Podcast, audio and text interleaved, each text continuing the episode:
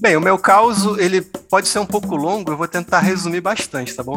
É, em meados do século passado, eu estava visitando Cancún, lá no México, né? Minha primeira viagem para fora do Brasil. E por acaso eu tomei meu primeiro porre também. Assim, eu já bebia, né? Era jovem, bebia. Só que eu imaginava que eu podia beber à vontade, porque eu nunca tive muito problema em beber muito e tal. E aí, num belo dia, a gente. Eu tava com um amigo meu, ele tava dirigindo. Eu não, eu não, eu não dirigi, né? Até hoje não dirijo, na verdade. É, é, não vou. Resumindo, resumindo bastante. Tava com a viagem com primos, tios e tal, mas beleza. A gente foi numa boate que era assim. A entrada era 10 dólares na época. E se você pagasse, acho que 17, 18 dólares, você podia beber à vontade a noite inteira. E aí a gente, eu paguei, ele não, porque ele estava dirigindo. Então eu comecei a beber muita tequila né, nesse dia.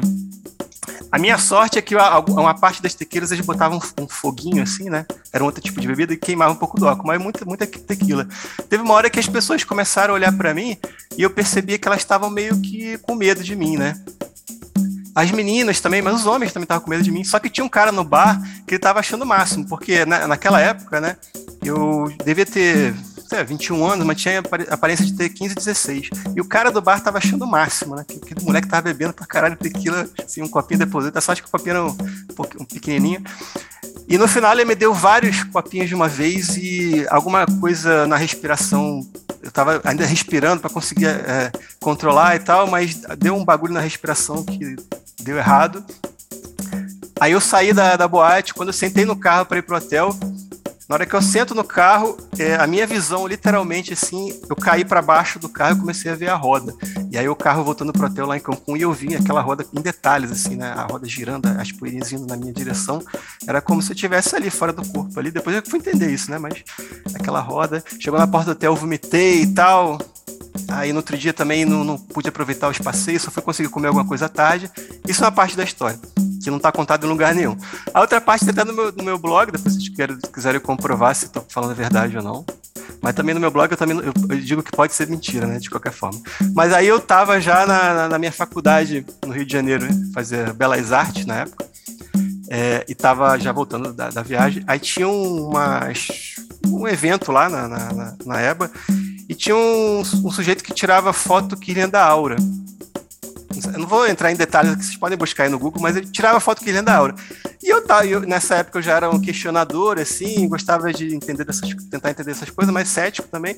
Fui tirar a foto para ver o que ele me falava. E aí, para minha surpresa, ele me falou que a minha aura dizia que eu tinha muita mediunidade, mas que eu também que eu tava, é, tinha acabado de, tom de tomar muito álcool, alguma coisa assim. Então, a parte da muita mediunidade, para mim não fazia muito sentido, mas a parte de ter tomado muito álcool recentemente, acho que ele tinha acertado. E aí, por conta dessa coisa de ter muita mediunidade, eles me enviaram para um lugar na Tijuca, no Rio de Janeiro, que tinha uma mulher lá, terapeuta, sei lá, holística, sei lá o quê, que ela, ela cuidava dessas pessoas que tinham muita mediunidade, e eles tinham tipo uma espécie de uma ordem, assim, uma coisa. Eu nunca entendi muito bem porque eu não, acabei não entrando.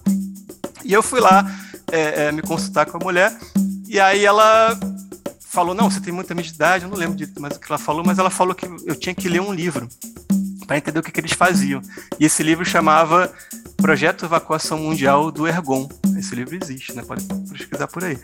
E aí, é, o livro basicamente falava que a gente estava prestes a, passar por uma, um evento radical na humanidade e que o comandante Sananda, que seria o Jesus Cristo lá do, do, do sideral, lá do espaço, ele, ele, viria com a frota de naves dele e ia, ia resgatar os eleitos.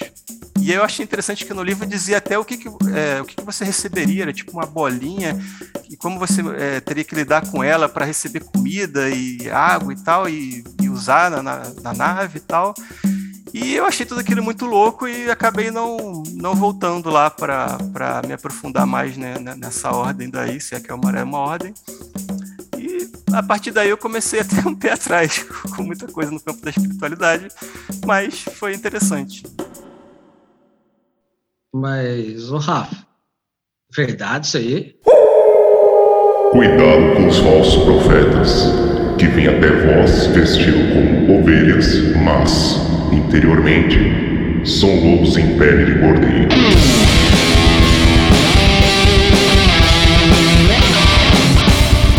E aí, aí, galerinha, tudo bem com vocês que estão aqui prontos junto com a gente, ouvindo Lupus em Fábula, batendo esse papão que a gente tá aqui. Bem-vindos ao Pele de Cordeiro, vocês que são monstrinhos vestidos de coisinhas felpudas e doces, eu sei, eu sei. Sejam muito bem-vindos. Hoje estamos aqui com pessoas de alto garbo e elegância para discutir um grande evento dentro da mistosfera, misticosfera, espiritosfera e por aí vai, deste Brasilzão e do mundo que a gente tem aqui com a gente. Ao meu lado está ele, meu querido Christian Dornelles, que está sempre junto comigo aqui, às vezes meio silencioso, às vezes meio distante, às vezes com a gente aqui. Hoje falando. Tá junto também o Rafa Reis, que eu quero dizer uma coisa. Você que não conhece o trampo do Rafa, eu sou apaixonado pelos trampos dele de poesia. Ele organizou várias coletâneas de poesia. Tem uma que eu gostei muito, que foi a primeira que eu tive contato dele, foi a do Rumi. Rumi é um, é um grande poeta, tem uns, uns textos muito sábios, acho que tem duas edições diferentes sobre poesias do Rumi, traduzidas e organizadas pelo, pelo Raf. Vale muito a pena vocês darem uma olhada. Tá lá na Amazon, a gente vai deixar o link aqui, tudo certinho para vocês. E também está o nosso compêndio do cabalista, Caio Chagas, aqui junto conosco. E aí, galera, vocês estão bem? Cris, como é que você tá? Manda aí. Cara, tô bem. Saindo de um período meio escondido, mas tô bem. Tô, tô de volta. muito bom ter você aqui com a gente. Caião, tá bem, meu querido? Bonzão, valeu aí. E Raf, seja bem-vindo pela primeira vez aqui junto com a gente. Tá pronto pro nosso bate-papo? Tô pronto, obrigado pelo convite. Tô feliz hoje porque tá fazendo frio aqui em Campo Grande, Mato Grosso do Sul. Tô até com a camisa aqui de manga comprida. É uma coisa, é um evento raro, então tá me ajudando aqui no calor. Tô... Dizer, agora tá frio. Eu também tô muito feliz que esse outono que bateu uma friaca que tava precisando, viu? E o nosso tema de hoje é falar sobre o Sefirat HaOmer que é um evento muito interessante. E antes da gente começar o nosso bate-papo de hoje aqui, que é muito importante, muito interessante, especialmente para aqueles que querem entrar no período de meditação, pensar em meditação coletiva, organizar os pensamentos, aproveitar as janelas da vida e da existência, as desculpas que o universo dá para a gente poder participar e pensar sobre si, vale muito a pena colar com a gente. Mas antes, recadinhos. Presta atenção nos recados, galera, por favor. Tá bom.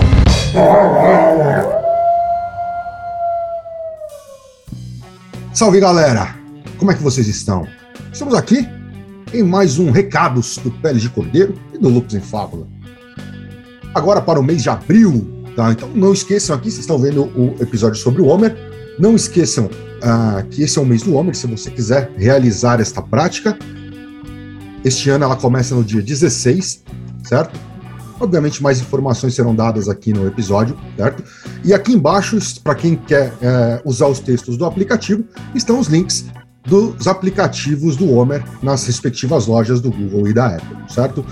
Ah, além disso, se você gosta do nosso conteúdo, não esquece de dar o like, de assinar o canal, de comentar, curtir, compartilhar com seus amigos e tudo mais certo? Então faça tudo isso, ajuda bastante a esse nosso projeto. E se você realmente é fã do nosso conteúdo, considere nos apoiar em catarse.me barra lifhod, L-I-F-H-O-D. A partir de 10 reais por mês, você consegue nos ajudar a manter este canal ativo, certo? E em maio teremos mais uma edição do Mitos Modernos e Cultura Pop, edição de arcanos maiores. Então você que perdeu a primeira edição, pode conseguir fazer agora no mês de maio, vai ser no finzinho, nos dois últimos fins de semana de maio, tá? E aqui embaixo também tem um link com um cupom de 35% de desconto para quem ingressar no curso até, no, até o fim de abril, certo? Então, se você se interessa em aprender tarô, se você não quer ficar decorando palavras-chave, quer aprender tarô com uma metodologia moderna, mitos modernos e cultura pop comigo e com o Keller, edição de maio, certo? Dá uma olhada aqui no link e garante lá sua vaga com desconto, certo? E lembrando que em breve vamos ter anúncios mais precisos sobre o curso de runas certo? Então vai ser lançado um curso de runa, o nosso curso de runas gravado, mais ou menos no meio do ano. Em breve daremos mais notícias, certo? Grande abraço para todo mundo e até mais. Segue aí para você que quer saber mais sobre o Homer. Valeu! Agora de volta. Caio Chagas. Por favor, resumo do, do Homer desde o Egito Antigo. Você tem dois minutos. assim, né? Vamos falar, é, vamos falar que, que começou depois da fuga do Egito, né? Então é, não, tá, não, tá, não tá muito longe. Mas o, a primeira menção né, é, ao Homer, ela é, é, bíblica, né?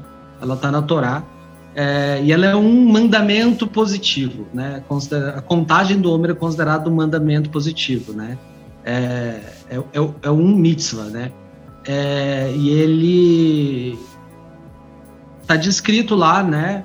Que aí é, o Senhor Yod Ré disse: vocês deverão contar por sete semanas do dia da passagem né, da Pesachá, que é a Páscoa judaica, né, até o dia da colheita, que é né, o Shival, que é a colheita é justamente o tema né, da contagem. Né? Você conta os dias né, da passagem, que é o dia em que é, o, o anjo passou pelas portas dos filhos da casa de Israel, né?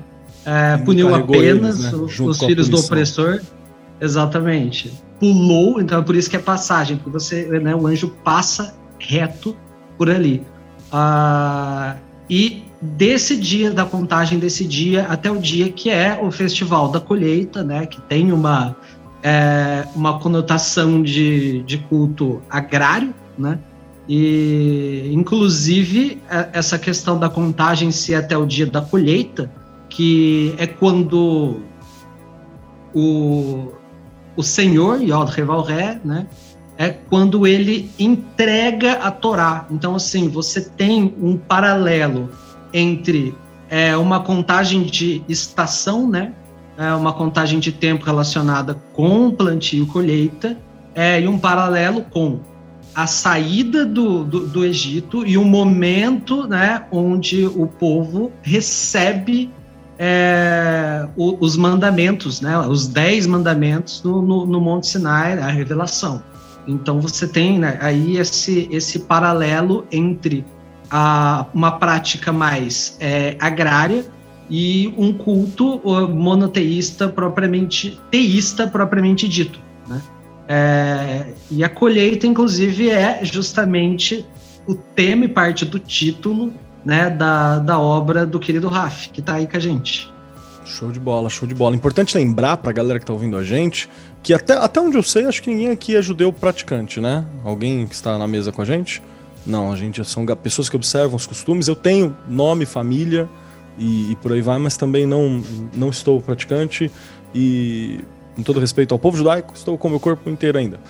Então. Eu descobri recentemente também que eu tenho ascendência judaica. Eu, eu, não tenho ascendência judaica, mas eu, devo, eu sempre digo né, que eu tenho uma conexão muito forte com a egrégora em si, por causa que a minha avó, ela ficou é, viúva muito cedo, meu avô morreu quando eu tinha três anos só, e muito mais tarde na vida ela voltou a se casar com um sujeito que tinha ficado viúvo e morava no nosso prédio lá na Gávea, no Rio de Janeiro.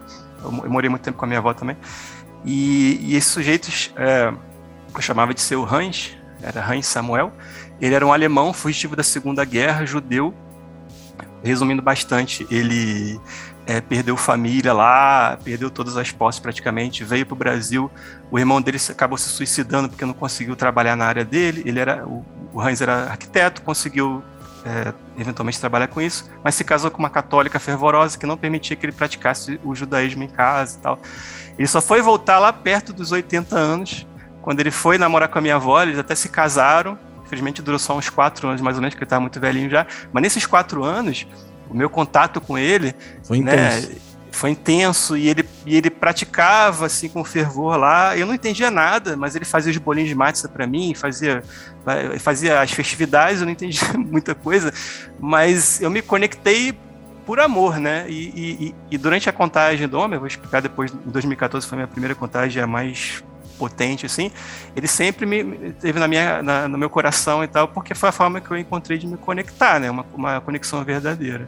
Que bacana. E tem muito a ver com toda o, o que é o judaísmo no sentido de comunidade, né? Para quem não sabe, o judaísmo é uma religião, mas também é uma, uma religião, é uma etnia e é uma comunidade. Essa acho que é uma, uma, uma das grandes propostas do que tem. E é importante lembrar isso porque a gente está falando aqui da Sefirat HaOmer a partir de um ponto de vista espiritualista dele. E também vai colocar o olho a partir de cabalistas não judeus, né? Cabala hermética, uns outros olhares, a partir de outros pontos do misticismo e da prática religiosa. Então há diferenças pontuais, algumas mais fundamentais, quanto a como é praticado a contagem do Homero dentro de uma comunidade judaica clássica. Você, meu querido judeu, que colou aqui com a gente, não é especificamente das suas práticas que a gente está falando. Tem algumas diferenças sutis, algumas interpretações mais laicas e mais gerais aqui. Mas você é muito bem-vindo para colar como, com a gente, claro. Como a gente recebeu um comentário uma vez no, no, no aplicativo, foi o seu aplicativo não é kosher. Exatamente. É, não, não, não é kosher. não é, kosher. É, já, já, é, é, tem o, é, né, esse, esse, esse episódio do podcast também não é kosher. Exato, exato. É, Acho que pode colocar lá na, na rede, assim, ó. Esse não episódio kosher. não é kosher. Pode pôr. Não kosher. O, do, do, meu lado, né, eu tenho ancestralidade judaica, inclusive é, é aquelas questões de ancestralidade bastante complicadas, porque é aquele pessoal que foi convertido ao cristianismo em Portugal é, a cristão novo, né? É, Forçado. É, é muito difícil saber o quão voluntária foi essa conversão, né? É muito, compli muito complicado, né? Isso daí.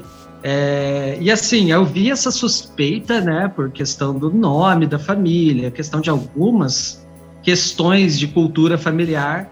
É, e aí, quando eu fiz o teste do Genera, ali não deu outra, né? Tinha mesmo. Então, é, é, é, até, até, é até uma coisa interessante para mim, né, porque essa conexão, a conexão com essa egrégora faz parte de um trabalho espiritual que eu faço na minha prática pessoal, que é de conexão com diversas uh, linhas ancestrais que eu trago no meu corpo.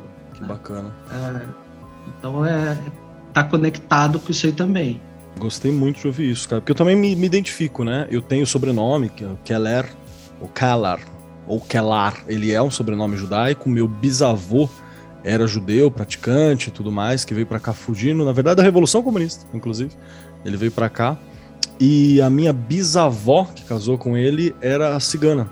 Só que para ser cigano tinha que ser por linha paterna e para ser judia, judeu tinha que ser por linha materna. Então tá ao contrário. Acabou que eu não sou nada, sou um cachorro caramelo, oficialmente, né? Uma bela de uma mistura e é isso aí.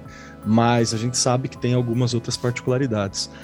Eu queria ouvir de você, Rafa, também um pouquinho do, do que, que você se interessa pela história do Homer, porque também tem uma, uma questão no Homer que eu já vou adiantar para a galera é, ele entra naquela divisória que eu costumo fazer. Não sei se o Rafa vai conversar, vai concordar comigo, mas existe uma história material do que é possível, do que acontece, existe uma história especulativa, que ela é uma tradição oral, uma coisa tradicional que não necessariamente aconteceu dessa mesma forma. É assim que funciona toda a tradição humana. E o, o Homer é uma parada que não é para você olhar só pela prática histórica do que teria acontecido e por aí vai é uma coisa para você poder falar da união do teu povo. Ela tem uma, uma questão tradicional, uma questão de um saber.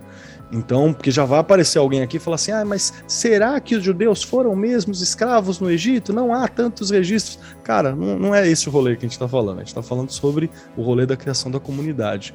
Então, Rafa, me diz aí, o que, que você curte mais na história do Homero sobre esse processo todo?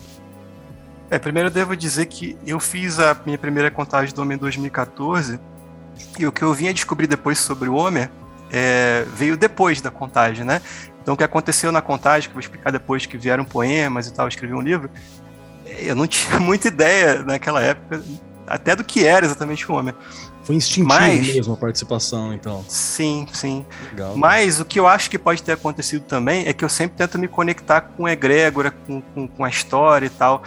É, eu me lembro que tinha uma. Além dessa, dessa questão do, do, do Hans, né? Do, do, judeu que casou com a minha avó e tal, foi meu avô, de certa forma também. É, tem uma banda de música é, que toca músicas do mundo inteiro, só que é brasileira, chama Mauaca. E eles têm uma música chamada Lamidbar, que é dos do judeus sefaraditas, não sei se eu estou falando certo, mas ali do, do, sul da Europa, Espanha. Ali, tá? E eles tinham, eles têm uma música Salame de Bar que é que conta sobre Moisés subindo aos céus e descendo e trazendo as tábuas da lei e tudo mais. E é uma música muito legal, assim. Não sei se dá para botar depois é um trechinho, depois eu posso mandar. Não sei se tem problema de direito autoral, mas alguns segundos talvez. Mas a, a, essa música ficou muito na minha cabeça, assim, né?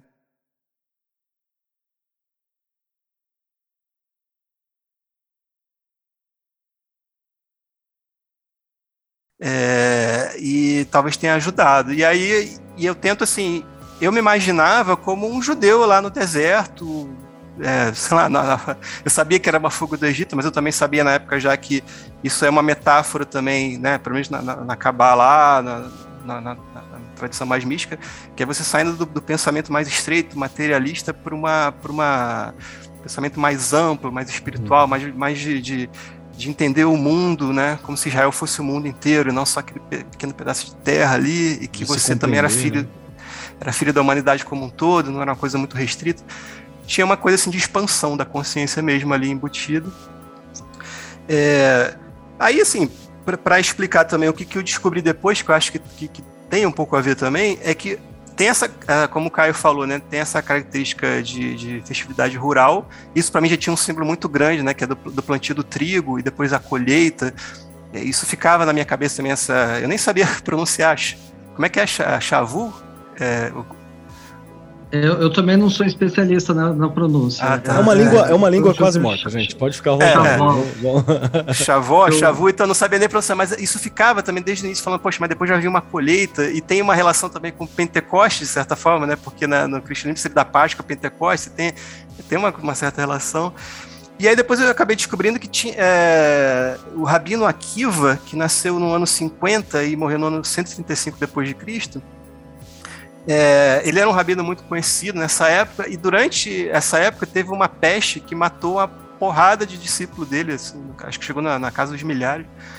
Isso aconteceu também durante essa, essa época, e tanto é que tem um, um dia específico, que é o Lag Baomer, que é Rhodes sobre Rhodes, se não me engano, que eles comemoram, né, no meio de uma melancolia ali da contagem, de, porque tem essa melancolia por causa desse, desse pessoal que, que, que, morreu pela peste, eles comemoram porque foi o primeiro dia que não teve mais nenhuma morte, né, e depois começou, não teve mais mortes depois desse dia, uma coisa assim. Tem isso, e, e, um dos sujeitos que sobreviveu a essa peste, que foi o rabino Shimon Bar Yoshai, não, não se sabe ao certo a data de nascimento, ele provavelmente faleceu no ano 160 depois de Cristo. Ele, é, ele foi teoricamente um dos precursores da Cabala e um dos que compilou o Zohar, né? Então, aí isso aí tem muito a ver com o misticismo judaico, tal, também são lendas assim, pode ser que não tenha sido ele que compilou o Zohar, pode ser que o Zohar seja uma coisa mais mais para frente, mas é, é, é, isso eu acho que também essa questão do misticismo judaico, acho que também está bem envolvida com essa história toda. E, mas, mas quando eu, eu comecei a fazer meu homem em 2014, eu não sabia disso. Depois eu fui procurar saber. Isso para mim foi, foram assuntos, coisas assim que me fizeram sentido para mim, pela experiência que eu tive, pela conexão com a egrégora que eu tive e, e, e para entender por que, que isso acontece até hoje no mundo todo, por que, que tem brasileiro aqui fazendo isso, né? Verdade. Também tem muito a ver com o Grolo, o Del Deb, o Projeto Mayhem, mas é, é, é, uma coisa que, que me ajudou a entender depois. Perfeito. Cris, é, eu queria ouvir de você também, disso. cara. Perdão, pode falar, Caio. Eu soube disso em 2020, e olha só que coisa interessante, né? 2020 que foi minha terceira contagem, né? E, e foi justamente quando, quando eu descobri que essa, os, é, essa tragédia né, foi por conta de uma epidemia. Então, veja bem, eu descobri que a contagem do homem estava relacionada né, na prática cabalística é, com esse luto por conta da morte de milhares de pessoas, e foi justamente a época que estava começando né, o, o Covid-19 por aqui. Uhum. Nossa, que, que, que, que timing, hein? Que timing para As tais coincidências. Manda aí, Cris. Eu queria saber de você sobre essas relações que você tem, o que, que você tem do pensamento histórico, como foi teu primeiro ponto assim com o, com o Homer. Eu, eu, em 2014, eu estava num processo de estudo de cabala, começando a aprender essas coisas. Era, um, era para mim uma coisa muito nova ainda. E eu tive contato com através do material de uma de uma de uma sinagoga aqui de, de Berlândia da, da prática judaica do, do, do homem. E a gente conversou um pouco sobre isso, e, e, e isso ligando, ligando isso à Cabala. Só que para o judeu, essa ligação ela existe com a Cabala, mas ela não é uma ligação tão explícita, né? Ela é uma ligação. É, é porque, na verdade, a cabala está diluída dentro de todo o conhecimento é. deles. Então, essa ligação para a gente, ela não vem... É, é, ela não estava tão, tão descrita assim. E aí, eu fuçando na internet, eu descobri um material que o Marcelo Deldeb, na época, acho que publicava e, e, e fazia alguns exercícios. Só que era muito difícil de encontrar esse material, nem ele não tinha muito organizado isso no, no, no, em algum lugar, esse material vinha meio, meio separado. E aí acabou que eu, que eu compilei esse material e, e, e passei a, a, utilizar.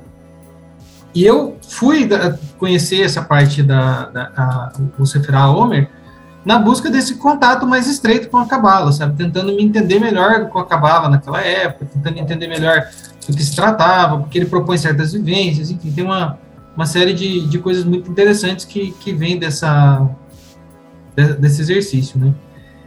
E eu fiz em 2014 também a minha primeira contagem, passou batido, foi uma. Eu perdi, eu acho, um pedaço, eu fiz, não fiz com, muito com muito afinco.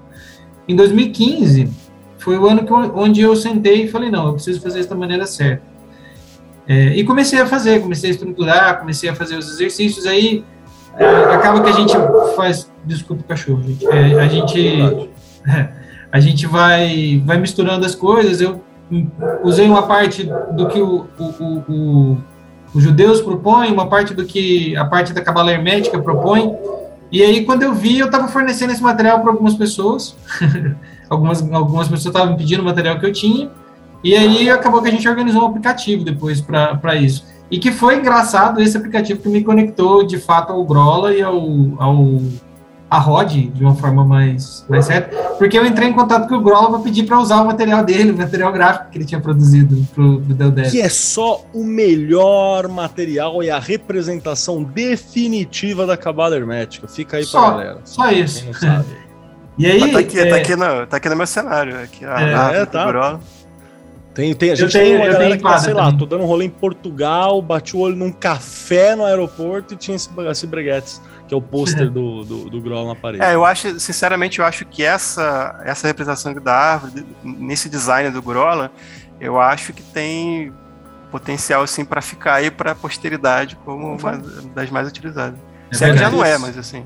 No Brasil, com certeza, anos. mas até lá fora também. Sim, vai passar 100 anos e isso aí vai estar representado desse jeito, cara. Que nem aquele, aquela ilustração do, do maluquinho sentado com uma, uma, uma pipa de cabala na mão.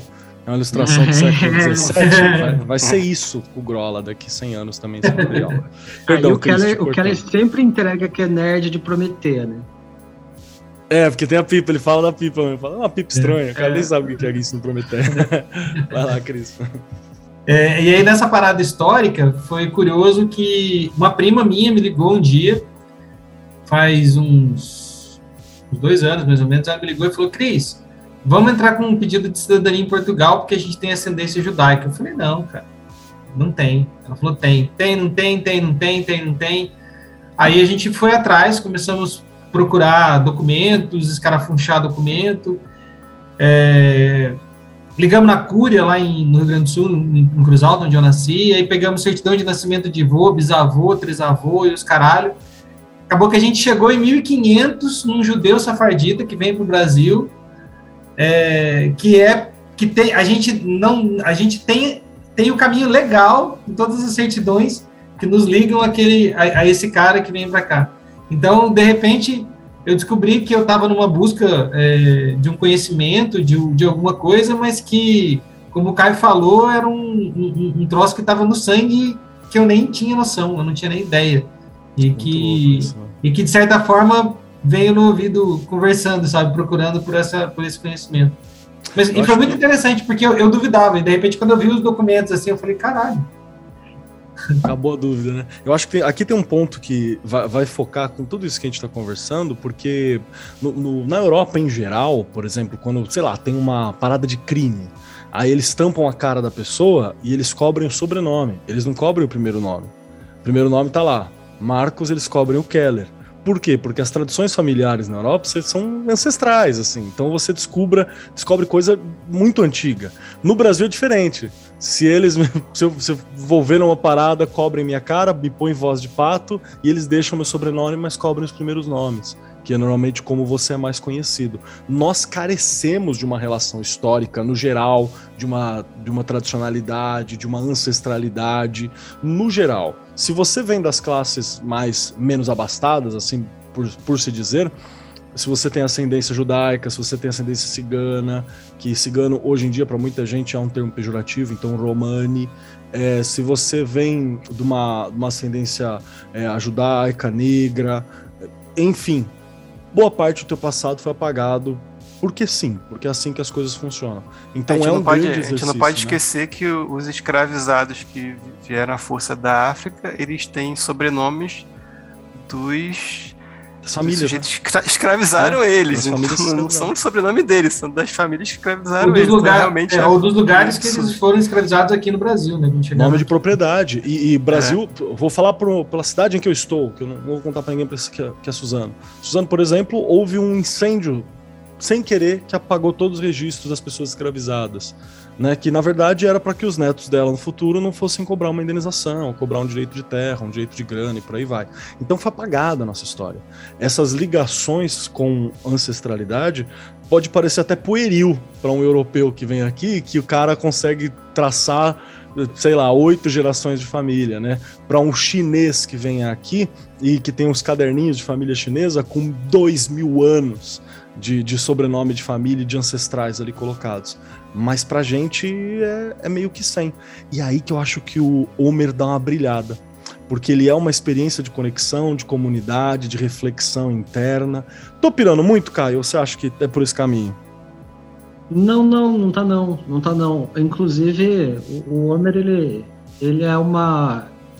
Ele é um mandamento especificamente é, coletivo e individual ao mesmo tempo né, porque os mandamentos são todos coletivos, né, da Torá é sempre para o povo judeu, né, tem alguns que não, né, tem, tem alguns que não são específicos para o povo todo, né, para uma determinada tribo ou para outra, é, mas todos são coletivos. E especificamente o Homer, ele é dito é, que você deverá contar por si próprio, né? Então tem esse contar por si próprio. O que, que é esse si próprio? É porque ninguém vai te cobrar a contagem. Né? a contagem não vai ser feita com todo mundo na sinagoga, vai ser feita a pessoa com ela mesma. Então ela traz essa é, essa conotação de, é, de trabalho interno, né? Traz essa condição de trabalho interno. E na Kabbalah isso é colocado, né? Que é, vem como retificação, né? É o Tikkun, é o Tikkun Olam, é a, é, é a correção dos mundos, né? Que a hora que você pega lá na Cabala Luriana, né? Que é a Cabala do Isaac Luria, que ela pega bem forte no Zohar, né? Que tem toda essa tradição ligada ao Ben Yoshai, que, né, que é a, a coisa da, da contagem do Homer, do, dele, do mestre dele, aquilo tudo. É, na Cabala do Isaac Luria, você tem o conceito de, de, de Tikkun, de correção dos mundos, ligado a Sefirot, né? É, inclusive, um dos livros né? do... É, é bem discriminado, Sim, diferente do que você está é. meio escondido no, na tradição judaica é. comum. É, exatamente. Né? É, você tem assim uma conexão explícita porque o Isaac Luria ele defendia uma visão é, reencarnacionista dentro do judaísmo, né? É, em que cada encarnação você vinha para retificar uma Séfira. Né? então você nascia legal.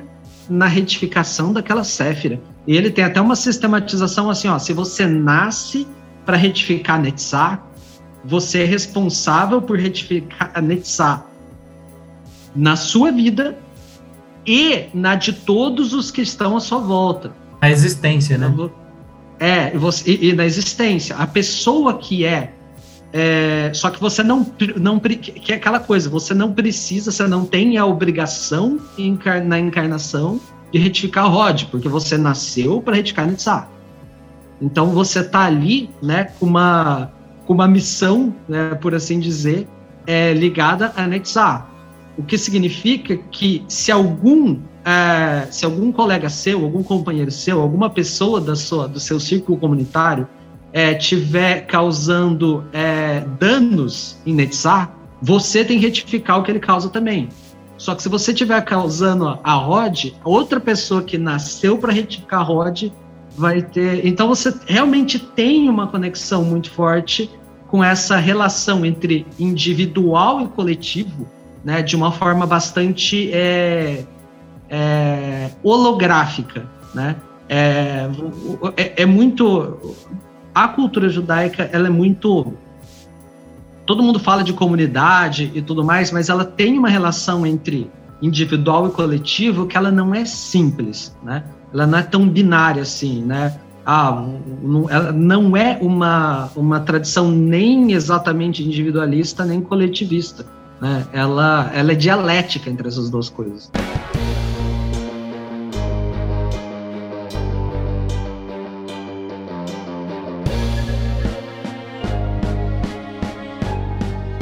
Perfeito, perfeito, cara. Acho que esse raciocínio é muito legal, porque, de novo, mostra como cada sujeito tem uma função na comunidade também, até a nível reencarnatório, como a gente estava conversando. Cris? Deixa, deixa eu só pegar um ganchinho da, da fala do Caio. É, quando a gente fez o aplicativo, todo ano, todo ano alguém vem e fala assim: põe alarme, coloca o negócio para avisar, faz os compromissos na agenda. E a gente sempre sai pela tangente, né? A gente sempre sai pela tangente para não fazer. O motivo é esse. É porque se você colocar um alarme, você está usando de uma muleta. E um dos mandamentos do, da execução do Homer é que ele seja executado pela sua vontade própria. Se você pegar e criar a sua agenda com seus compromissos para fazer o Homer, você está fazendo sozinho. Se eu criar para você, eu estou fazendo a sua parte. Então, é, e lembrando que é uma doideira, tá? Porque é aquele esquema, né? O dia começa no pôr do sol. Então, Exato. Então, o, dia começa, cara, o dia de hoje começou ontem, né? É, o dia de hoje começou ontem. Então é, é, é aquela contagem de tempo muito doida né, do, do, do rolê judaico. Raf, deixa eu entrar para uma, uma questão que a gente conversou bastante sobre alguns conceitos históricos. Só vou deixar você que está ouvindo a gente, você que está vendo pelo YouTube, com umas paradas atrás da orelha, assim, ó, que é sempre bem legal. A gente devia sentar um dia para conversar só sobre Moisés, só sobre o, a Torá, só sobre a visão esotérica, só sobre a visão histórica, porque tem umas coisas muito loucas nisso que é importante. Ah, mas tem os Dez Mandamentos. Sim, mas os Dez Mandamentos são uma simplificação para um povo que estava culturalmente em decadência. Eles estavam muito tempo sob julgo de outra cultura, não tinham mais conexão com a própria cultura. Então ele é uma reconstrução cultural. Por isso que a gente tem tantos ritos surgindo de fortalecimento cultural nesse momento. Se você está afastado, viver em outro local, para quem mora fora do Brasil, que eu vejo, a gente sabe o quanto é importante você ter um Guaraná. Você não ligava para Guaraná quando estava no Brasil. Você estava cagando e andando para um Guaraná, para feijoada, para esse bagulho tudo. Você vai morar em outro canto, você fica, pô, um guaraná, uma feijoada, um pastel de feira. Você paga lá. Feijão com caldo, né? É, um caldo de cana. Paga uma fortuna no caldo de cana. Porque é o que te dá esse senso de comunidade. E deixo aqui uma pulga atrás da orelha, hein? Moisés era judeu, claro. Mas foi treinado para ser egípcio. Fica no ar. Aqui, ó. Só pra gente fazer umas curiosidades para um próximo momento. Falei isso aí correndo, né? é, só pra dar problema. Que também não é polêmica nenhuma, mas eu gosto de fazer uma graça. Raf, deixa eu perguntar para você uma parada, meu querido. Para mim sempre foi muito impactante quando eu fiz o, o Homer, a contagem. O que, que você pensa sobre esse quesito que o Chris levantou e que o Caio levantou também, e tá liberado a discordar, claro, é, sobre essa, esse compromisso individual que eu tenho. E faz uma diferença eu levar a sério, eu, eu fazer um, eu tenho um compromisso de vivenciar a contagem do Homer. Como que você vê essa questão? Então, é, eu, eu funciono muito por intuição, né? Então, de alguma forma, em 2013, que era quando eu deveria comer, tentar fazer o Homer seriamente a primeira vez, eu pensei assim que eu hoje eu moro em Campo Grande, Mato Grosso do Sul, sou lá do Rio de Janeiro Naquela época eu ia bastante para o Rio de Janeiro visitar a família, agora está mais difícil que eu já tenho um filhinho pequeno, mas eu ia três, quatro vezes por ano visitar o Rio de Janeiro. E em 2013, no meio do, do Homer, teria uma viagem para o Rio de Janeiro. E assim, eu sabia que o correto seria fazer. Eu, eu, eu, em 2014 eu fiz assim, sem beber álcool, sem comer carne, aquelas várias coisinhas assim. E, poxa, visitar meus amigos no Rio de Janeiro e não beber é meio para mim, pelo menos, seria muito difícil, né? Fora a viagem e tudo, né? essa história de você começar no pôr do sol, você pode até fazer durante uma viagem de avião, você pode até fazer no avião, se for o caso. Se o sol se pôs, é o que importa. Isso não era uma dificuldade. A dificuldade era não beber no Rio de Janeiro com meus amigos. Isso foi meio que uma, uma, uma coisa de intuição. E aí, quando eu fiz direitinho no 2014, quando eu consegui fazer a primeira vez, na primeira vez já teve uma, um impacto muito grande, eu vi que isso realmente faz diferença, né? É, hoje em dia eu também pratico sufismo, por exemplo, que é uma coisa tem uma parte muito ortodoxa, que é o misticismo do Islã e tal, que e eu também sei que quando você faz a coisa mais ortodoxa, tem uma, uma retribuição, tem uma recompensa ali. Às vezes não vale a pena, para muita gente não vale a pena, às vezes vale a pena. Então tem é, isso acontece, assim, né? E, e no caso do Homer, é uma coisa que dura 49 dias, no final das contas. Então não é o ano inteiro. E também você não fica sem comer, sem beber e tal. É só, tipo, sem comer carne e tal. Igual o Ramadã, né? Que é mais, é, tipo, mais pesado, por exemplo. É. Mas eu, eu acredito assim que aí vai de cada um. Eu acho que o mais importante não é, na, na, verdade, você não beber álcool, não comer carne. O mais importante é você se dispor a se tornar uma pessoa melhor, né? E, e eu acho que a, o grande barato do, do Homer é que ele não vai te, de repente, não vai te levar mais perto de, de Deus, não vai te trazer poderes mágicos, não vai te tornar uma pessoa mais conhecedora do cosmos, dos mistérios do cosmos, mas ele consegue fazer uma, a coisa talvez mais importante no caminho espiritual, ele te ajuda a se tornar uma pessoa melhor. E ele é totalmente focado nisso, pelo menos é, é esse homem que eu fiz, que é o homem que o Del Débio é, começou a compilar, que o, que o Christian ali depois lançou o aplicativo. Hoje tem o aplicativo, está bem mais fácil, né? 2014 ainda não tinha, mas tinha lá os textos. E é uma coisa de você com você mesmo, de você encarar as próprias emoções, né? A gente, como muitos devem saber, são as sete esferas inferiores da árvore da vida, porque as três superiores, elas são, digamos assim, estão muito elevadas para serem tratadas aqui né, nesse mundo de chumbo, né? Elas então, não precisam fica... de repetir. Desculpa, ela, essas três é dito que elas não carecem de retificação. Né? Elas estão é. elas ah, acima né? da, da é, elas estão acima da queda. Elas não carecem de edificação. Então, por isso que não precisa trabalhar nesse mundo de chumbo, né? Ela é muito etérea. É, a gente, a gente, a gente de repente vai trabalhar com elas em um outro momento, em um outro tipo de existência, talvez, mas aqui a gente está com essas sete. Então são sete vezes sete, 49. Com o quadragésimo dia, que seria o Pentecostes, é a, é a colheita, né? Então, por isso que o nome do meu livro é, é 49 Noites Antes da Colheita. Que foi o que aconteceu comigo em 2014. É, eu sou poeta, né? Eu gosto de dizer perguntar se você é o quê? Você é cabalista, você é espiritualista, você é mago? Não, eu sou poeta. Eu acho que poesia é uma coisa muito misteriosa e uma coisa muito difícil de fazer. Eu não posso sentar aqui a, a, a, hoje à noite, amanhã cedo, ah, quero escrever uma poesia sobre Kabbalah, quero escrever uma poesia sobre espiritualidade, sobre caminho espiritual. Não funciona assim, sabe? Você não chega assim, é que nem escrever uma música, sabe? Tipo, não é não, compor uma música, né? Não é, não é uma coisa simples. E você tem que estar tá inspirado, você tem que estar tá bem e tudo mais, você tem que estar tá realmente seguindo alguma coisa ali que te deixa num, num, num estado poético.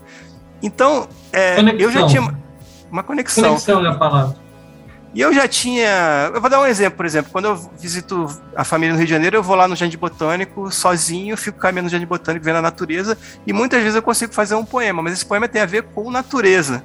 Não é um poema romântico, não é um poema sobre o Homer, né? É, que é muito difícil, não dá para você mentir, né? Não dá para você falsificar. Você é uma sensação que você tem ali. Eu tenho facilidade para ter sensação com a natureza, com o contato com a natureza. No Jardim Botânico no Rio de Janeiro, eu sei que quando eu vou lá, tem mais chance de acontecer. Eu escrevo no meu celular, depois eu completo em casa e é assim que funciona para mim. Mas o que eu queria dizer é o seguinte: é, se eu escrever um poema bom por mês, 12 por ano, tava ótimo, né? Hoje em dia eu tô bem abaixo disso. Mas aconteceu alguma coisa em 2014 que são 50, né? São 49, é, um cada direto, noite. Né? Um depois, e depois do outro.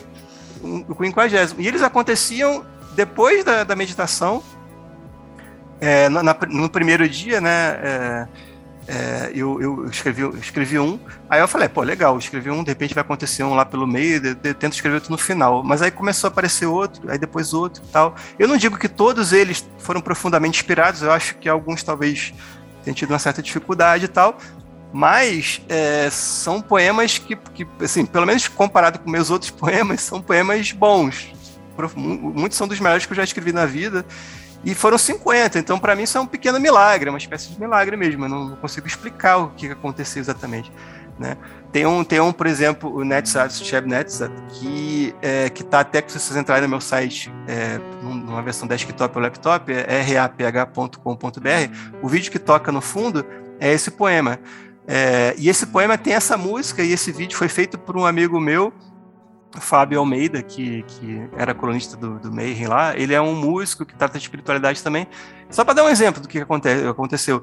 Eu conversava com ele no Facebook na época e eu falei alguma coisa com ele. Ele falou assim: Olha, você escreveu sobre Netzar ontem? Eu falei: Escrevi.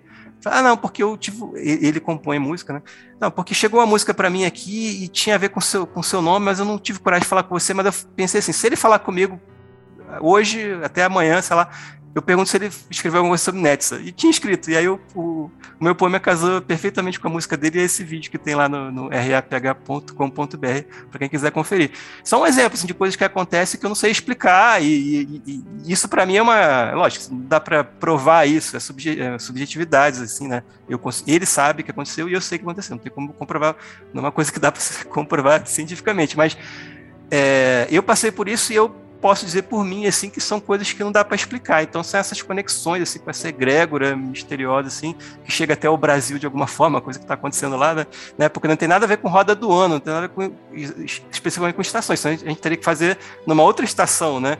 Tem a ver com egrégora judaica mesmo, assim, porque é a colheita da, do trigo lá na região de Israel. Não importa se você está no Rio de Janeiro, se está em Campo Grande, se está na Amazônia, você vai focar com o negócio da coisa. Com o egrégor lá de Israel mesmo.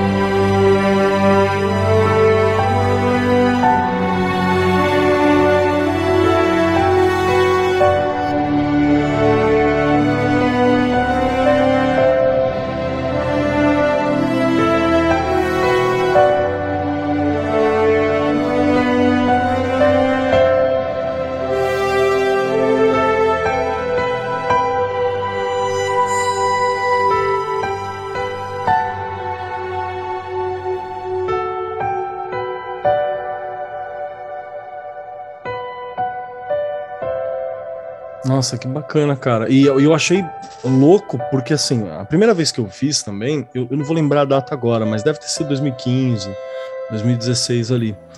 É, foi algo muito intenso para mim, no sentido de eu perceber diversas limitações e no sentido de eu perceber os, os espaços que eu tinha para tentar ser uma pessoa melhor, tá ligado? Isso que o Caio levantou como uma proposta, que o Cris apontou e que você me falou como um pequeno milagre, assim eu acho que também rolou muito forte. E olha que assim, fiz todas as adaptações possíveis, né? Eu separava, sei lá, porque tem essa coisa de inspirar, né? Então eu procurava uma música que eu achava legal que tinha a ver, eu procurava algum outro sentido para me experimentar naquela semana, para me experimentar naquela esfera, para me experimentar naquele momento, mas era um processo de imersão. Eu acho que foi 2015, porque na minha cabeça aqui Bom, não lembro exatamente. É isso aí. Mas foi uma, uma, uma questão de uma vivência profunda também. Eu queria ouvir do Cris. Cris, como é que foi a tua experiência com o Homer e o que, que você colheu no fim? Então, a minha primeira experiência com o Homer era no sentido de que eu, eu entendi, eu achava que fazendo esses exercícios eu ia ter vivências é, e entender melhor as esferas. Era, foi a primeira coisa que me veio na cabeça. Ah, foi para você compreender Cabala. Essa foi a primeira proposta. Exato. Assim, quero entender Cabala. É, tá estudando Cabala? Isso. Show. E aí, os exercícios estão ligados a, essa, a essas vivências, mas eu não imaginava que essas vivências eram tão poderosas e tão intensas, né? É como se você abrisse a janela e, e dissesse assim, manda aqui experiências nesse formato aqui. E é, é impressionante que como, como o universo, no dia que você está falando do amor, que você tem o seu exercício é não criticar ninguém, a situação ela vem e senta na sua frente, assim, sabe? E, Tipo assim, e aí? E a realidade tem senso de humor, né? É por isso que ela faz essas coisas é. com a gente. Então é muito interessante essa, essa, essa dinâmica e como essa egrégora traz essas experiências, né? E o meu, o meu, a minha colheita foi muito, muito parecida com o que você falou. Era, eu consegui chegar no final da contagem e, e olhar para trás e perceber o quanto eu tinha que melhorar como pessoa, o quanto eu tinha que melhorar enquanto é, magista, enquanto estudante de cabala, enquanto um monte de outras coisas, são muitos aspectos da, da, da minha existência. E, e um, assim, não, sei, não é exatamente o, tema da, da, da, pergunta, mas quando eu terminei, foi muito curioso, porque eu terminei o, o, o Homer, e aí eu tive contato com uma pessoa no, no, no, no abençoado do, das redes sociais, né? E aí o cara vem falar, ah, isso aqui não é kosher, isso aqui não é judaico, vocês estão fazendo uma apropriação cultural, vocês estão invadindo o espaço que não é de vocês, estão usando um exercício, um nome que não é apropriado e tal. E, e nessa, nesse rolê, é, eu não vou falar o nome da, da pessoa com quem eu conversei, porque é uma pessoa famosa, um, é um rabino muito famoso, em off eu posso falar, mas eu não tenho a permissão dele para citar o nome dele, então eu não vou, não vou, não vou dar o nome dele. Mas eu entrei em contato pelo Facebook com essa pessoa e falei, ó, seguinte, não sou judeu, é, ouvi falar de Homer, o que, que, você acha disso aqui? E mandei para ele um link do aplicativo. Ele, ele olhou e falou assim, é isso aqui, é isso aí. Aí eu falei para ele assim, não, mas me falaram que isso não é judeu, que isso não tem nada a ver. Ele falou assim, não, não tem problema de não ser judeu. Esse é o objetivo. Eu não li nada aqui que não fosse o objetivo do Homer na vida de alguém. Então é isso mesmo. Pode continuar que você está é, feliz. Poderoso, hein? Então, para mim, isso foi libertador. Foi, foi, foi muito interessante, porque até então eu. Fica aquele, aquele negócio, nossa, a gente está fazendo realmente essa, essa, essa, essa coisa de usar uma coisa que não era nossa, um nome que não era nosso. Mas de repente tinha um rabino, um cara que entende do negócio, que faz isso da, da, da na vida dele, e ele olha o que a gente está fazendo e fala: não, esse é o caminho, é isso mesmo, pode seguir, porque, porque não tem nada aqui que não esteja lá. Talvez esteja num outro formato, talvez esteja numa outra vivência, mas é isso que, que, que, que faz. Então isso me deu mais força ainda para seguir nessa caminhada, sabe? Então foi, foi, muito, foi muito, muito poderoso, na verdade, assim, muito potencializador, porque eu conseguia saber que eu tinha que melhorar, eu conseguia saber que eu estava usando uma ferramenta que era uma ferramenta legítima, uma ferramenta certa, uma ferramenta interessante. Então, foi muito poderoso para mim. Nossa, que bacana, é, cara. E eu acho que é essa, essa, esse negócio que você está falando de, de, Hoje muita gente usa, eu uso o seu aplicativo de vocês. É, eu acho que esse é um dos melhores é, prêmios que você pode ter, né? É, no, no, no, projeto, qualquer tipo de experiência artística, ou pode dizer que ó, criar um aplicativo não é exatamente uma coisa artística, para mim também é, porque teve, foi feito de coração também, é, e a gente nunca sabe onde vai chegar. Né? Por exemplo, no, meu próprio livro, né, o, esse livro aqui que tem os poemas, é, depois eu botei esses poemas no canal no YouTube, eu narrando em áudio, e tem muita gente que já usava, no, no projeto também, lá do Del Deb, tem muita gente que usa na contagem, né? Eu. pois é, e, e, e tipo, eu, você imagina, assim, eu que não entendi, assim, em 2014 eu não entendia nada de Kabbalah, assim, hoje até entendo, mas não posso nem dizer que eu sou um grande né, conhecedor, mas eu fiquei imaginando assim, poxa, eu sou um cara que não entendia tanto da coisa, mas me conectei com a egrégora, fiz uma coisa de verdade, coração, e depois as pessoas estão usando para fazer a contagem delas, sabe? Então isso para mim é, é, foi o maior prêmio, assim, na verdade, sabe? Tipo, é, olha lá, tem gente falando aqui também usa. Isso eu acho, eu acho sensacional, porque é, você nunca sabe o que vai acontecer, né? Com uma, uma coisa que você traz para cá, né?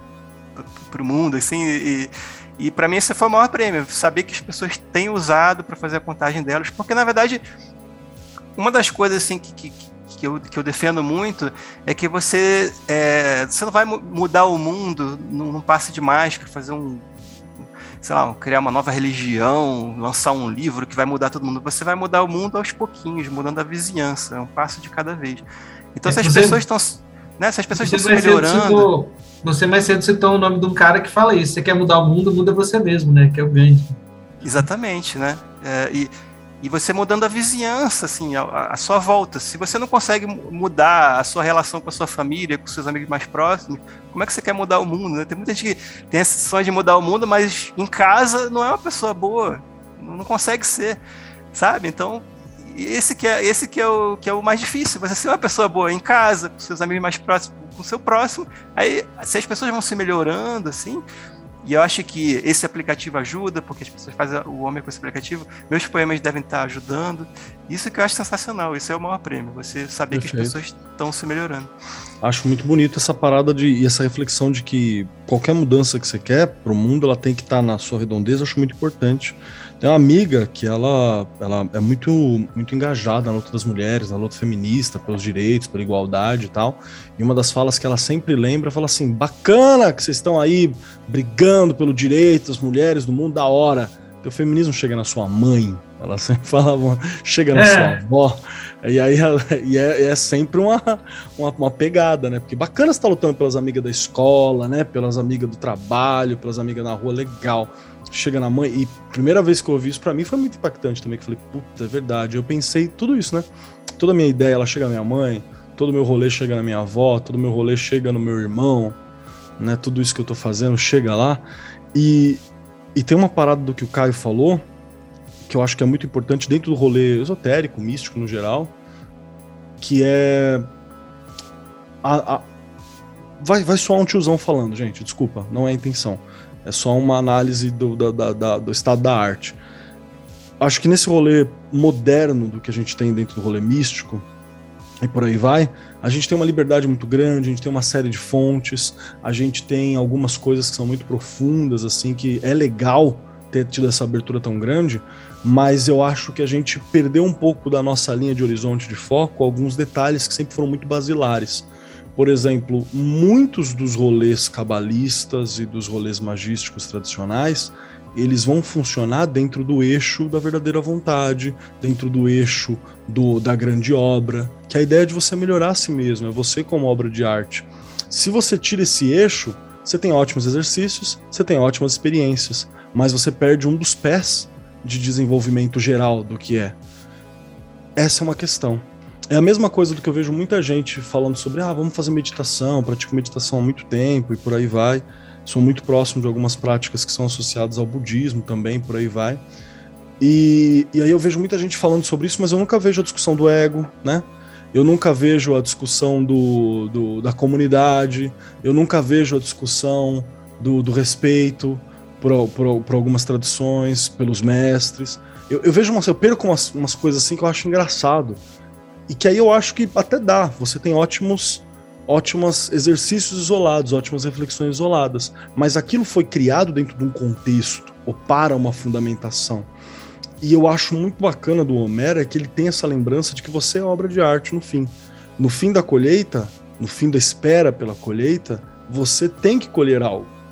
Você tem, nem que seja você perceber que seu plantio foi uma merda você tem que plantar melhor para o ano que vem para uma colheita melhor.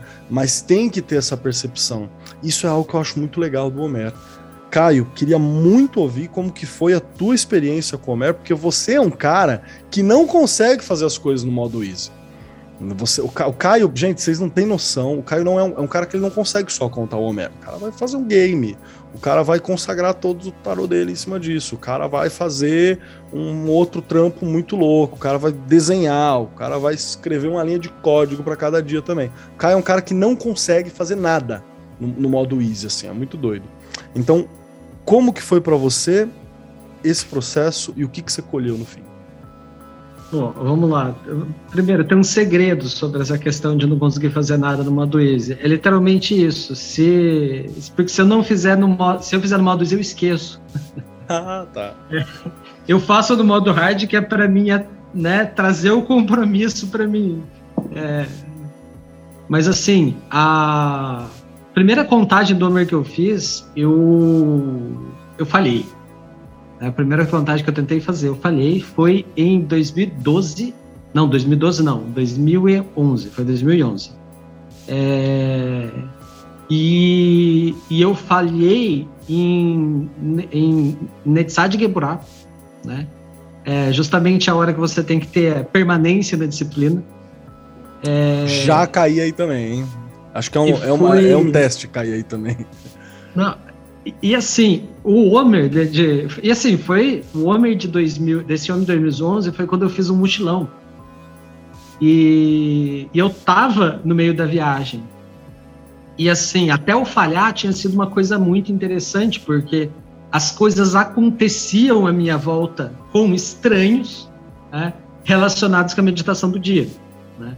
É, e o dia em que e o dia em que eu falhei foi justamente, né, a noite em que eu falei foi justamente depois de um dia em que eu tive um problema na viagem é, de furto, né? É, tive um problema de furto e aquilo me distraiu, me tirou do foco completamente e, e chegou chegou na noite. Lembrei no dia seguinte, falei, vixe, já era, deixei passar, né? É, e são momentos. Eu fiquei sem tentar a contagem de novo, né? Até, 2010, até 2018. Né? Então foram aí seis anos, né? Desde a da minha primeira tentativa até a primeira vez que eu consegui contar. É, e, e, a boa parte, assim, é uma questão de. Deu para ver que era uma questão de maturidade mesmo. Né? Era uma questão de ter a capacidade de. É, de se comprometer né, com a sua. É, com você mesmo, com, com, com o seu trabalho interno. Né? É, a, a, vontade de fazer esse trabalho interno, de se conectar com si mesmo e estar tá confortável com você mesmo, porque essa eu acho que é uma. É, essa eu acho que é uma, uma coisa importante, né? Porque assim, aquilo que eu acho que eu colho toda vez que eu faço a contagem do Homer é principalmente humildade. E eu vejo que é um, um tipo de humildade que ela, ela só é possível de existir quando você está confortável o suficiente com você mesmo. Né? Não é uma humildade. É... Não é uma humildade de se achar menor ou de se achar pior, mas uma humildade de ver qual é o tamanho do universo, né? É, no, no, do universo que existe dentro e fora da gente. Né? O, o, nosso ego, né? a nossa identidade, ela é uma parte muito pequena do universo que é o nosso eu. E aí, muitas vezes a gente quer abarcar o universo fora da gente também, dentro é, dessa identidade. É, não é à toa que a, a Séfira, na contagem relacionada com a humildade, é Rod, que é o esplendor, né? que é, que é a, a, cuja experiência mística ligada a Rod é a visão do esplendor. Né? E Rod, que é uma, é uma Séfira ligada é, à codificação do mundo, né? É, tem muito a ver com aquela humildade que, que cientistas muitas vezes falam, né? Que é quando você contempla a grandeza, o esplendor de, de, de, do universo, né? E você não tem é, nenhuma alternativa a não ser ser humilde, sem necessariamente entrar né, em questões de baixa autoestima, né, num, num lado mais sombrio da humildade. É... E, e, assim, né, eu falo que a principal coisa que eu colho humildade, porque é, é bem a experiência que o Cris falou, né, é bem a experiência que você é, e o Raf mencionaram, é que você consegue enxergar dia após dia né, o que você tem de espaço para melhorar em cada é, em cada um dos aspectos que, que você está vendo durante a contagem. É, e assim, para falar um pouco de magia, né, relacionado com isso, é, entrando na, na, pergunta do Keller, que tanto você fez no homem, né, que deu para ver uma certa curiosidade da parte dele, é, no Homer de 2019, eu resolvi realmente fazer as coisas de forma é, complicada, né? É, vamos lá, vamos rezar da forma mais complicada possível. Né? Então eu comprei incenso correspondente às céfiras, né? Peguei, peguei, peguei baralho de tarô para consagrar as cartas, né? Peguei lá do, ah, beleza, hoje é hoje é Tiferet Shebenetzah. Então eu pego o seis de paus e o sete de paus e eu falo onde existe é, o seis de paus dentro do sete de paus. Eu ficava lá meditando nessa, né, nessa reflexão, nessa contemplação. Depois passava para o seis de copas, o sete de copas e assim por diante. É, e, e, fazendo essa meditação sempre focando assim, né? Onde isso existe dentro disso e onde isso se aplica, né, na é, na retificação que eu tenho que fazer, né? O que, que eu tenho que entender disso aqui, né? O que, que eu tenho que entender dessa realidade do mundo, dessa realidade de mim, né? Que está expresso, né? É, nessas cartas que são correlacionadas com a Sefiró, né? É, e aí era, eu incensava as cartas, fazia os, os hexagramas de invocação, e, porque tudo isso é uma forma de canalizar a vontade, gente. A ritualística é uma forma de você, né? Todo da, você está fazendo ali na, ter, na segunda semana que você está fazendo lá as invocações com os nomes divinos, os nomes dos arcanjos, aquela coisa toda, você você começa a fazer, você já entra, né? é, assim, a, a tua vontade vai entra no fluxo ali na hora. Então, vou, então eu, eu tive uma prática mágica muito intensa, né? É, e, e, eu desenvolvi né, também nesse mesmo Homer de 2019 uma série de ilustrações, né?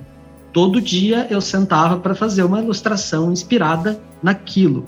E assim, o, o, e o mais complicado é, eu tinha que fazer a ilustração depois da meditação, não antes. É, porque é, é, quando, eu não sei, depois eu vou, vou, querer que o Rafa fale sobre como que ele fez com os poemas, né? Se ele fazia antes ou depois das reflexões. Ah, não, é, tinha, não tinha a menor chance de ser antes, tinha que ser depois. Tem e, que ser depois. E não, tinha outro detalhe também, que eu esquecia do que eu, do poema, esquecia da, da meditação uma parte do dia, quando ia começar no outro dia, eu escrevia, não lembrava muita coisa, quase não lembrava depois eu fui reparando que alguns poemas é, tinham uma sequência, uma espécie de uma história, tipo, pássaro que voava, tinha a, a ideia da colheita sempre presente, então era bem, até hoje eu não é entendi tipo, direito. Tava, tava rodando o subconsciente, né? É, assim, porque é eu mesmo lendo ali. hoje em dia, assim, eu não, eu não, não tenho mais muita noção do que, que eu, exatamente o que eu tava sentindo naqueles dias, entendeu? É uma coisa misteriosa para mim né? também. 10 anos, é. já, já dá um tempo. Não, mas, mas, mesmo logo depois também, eu já não. Você estava falando só para explicar como é que se falha no, no Homer, né? Boa. O Homer, o Homer é, esse ano, por exemplo, vai começar no dia 16 de abril, no pôr do sol, e vai até o dia 3 de junho. Então você começa a contagem quando o sol se põe, literalmente, você tem até o outro dia o, o nascimento do sol para fazer a sua meditação. Se você não faz, você falhou. E se você, você falhar um dia. Noite. Você tem que fazer durante a noite. Né? É. é enquanto entre é. o pôr do sol e o nascer do sol. E se você falhou, você perdeu e, e, você pode até continuar fazendo, mas já não vai ser aquela mesma é, conexão forte com a egrégora. Mas depois eu falhando nos outros anos, porque é engraçado que a primeira vez que eu fiz, eu fiz foi muito bem, depois achei que ia ser simples e não foi. Né? É. Eu acho que só em 2017, 2018 que eu, que eu voltei a fazer uma coisa parecida com 2014. Só que eu, eu comecei a entender que, na verdade, a sua falha já está desde o início. Mesmo que você vá falhar no dia 40, no dia 43, é, é, alguma coisa lá no início já, já não estava certa. E aí você está meio que destinado a, a, não completar. Isso é interessante você prestar atenção nisso. Para você, é, você já eu, falhou antes. O dia assim, mais você... importante é o primeiro. O dia mais importante é o primeiro. É, e uma coisa que eu acho interessante a gente mencionar é que a gente chama de. A gente está chamando de falha, né? Você perder a contagem. Mas muitas vezes essa falha, na verdade, é um indicativo. É. é. É, ela, ela é um indicativo preciso e precioso da onde você tem que olhar. Sim. Às vezes é o, é, é, é o, é o é o, é o, o, o, como é que é o, o pontinho do laser lá tá apontando exatamente é aqui que você precisa olhar. É. Foi onde eu percebi que, por exemplo, que eu tenho eu tinha dificuldade com continuidades assim. Foi, foi lá em Geburá, lá foi onde eu falei assim, OK, existe uma dificuldade em algumas áreas com a continuidade. Eu preciso trabalhar em cima disso. Eu passei os próximos anos trabalhando em cima disso. E, e tem um paralelo muito interessante também que eu, é bom lembrar de falar, é que como isso é uma, é uma, uma contagem também da colheita, uma coisa, uma festividade rural, isso também tem a ver com o ano que vem. Se a colheita foi ruim esse ano, você tenta fazer a colheita direito no ano que vem. Exato. Você sempre tem, uma, sempre tem uma nova chance também. Né? E depois, se você passou a vida inteira fazendo colheitas ruins, você volta e faz na sua próxima vida. você tenta de novo, entendeu? Você vai sempre ter a oportunidade de tentar de novo. Mas o mais importante é que você esteja focado em melhorar, né? E não ficar só fazer por fazer, só de brincadeira, ou, ou imaginando que você vai conseguir, se, conseguir se algum fazer poder por fazer, mágico. não vai. É, se você meter, eu vou fazer por fazer, não vai, cara. É um bagulho que você tem que levantar e falar assim, eu quero ter essa experiência, tá ligado? Vai lá, pega o aplicativo, senta. Te aconselho a fazer o seguinte: sol se pôs, já faz na hora. Ou fecha na tua cabeça que você vai fazer tal horário todos os dias. Porque se você falar, ah, vou na hora que eu vou dormir, mano, um dia você vai estar com sono, sacou? Um dia você vai ter trampado demais, um dia você vai estar bravo. Então é aquela coisa de separar os espaços, né? Ela é muito importante.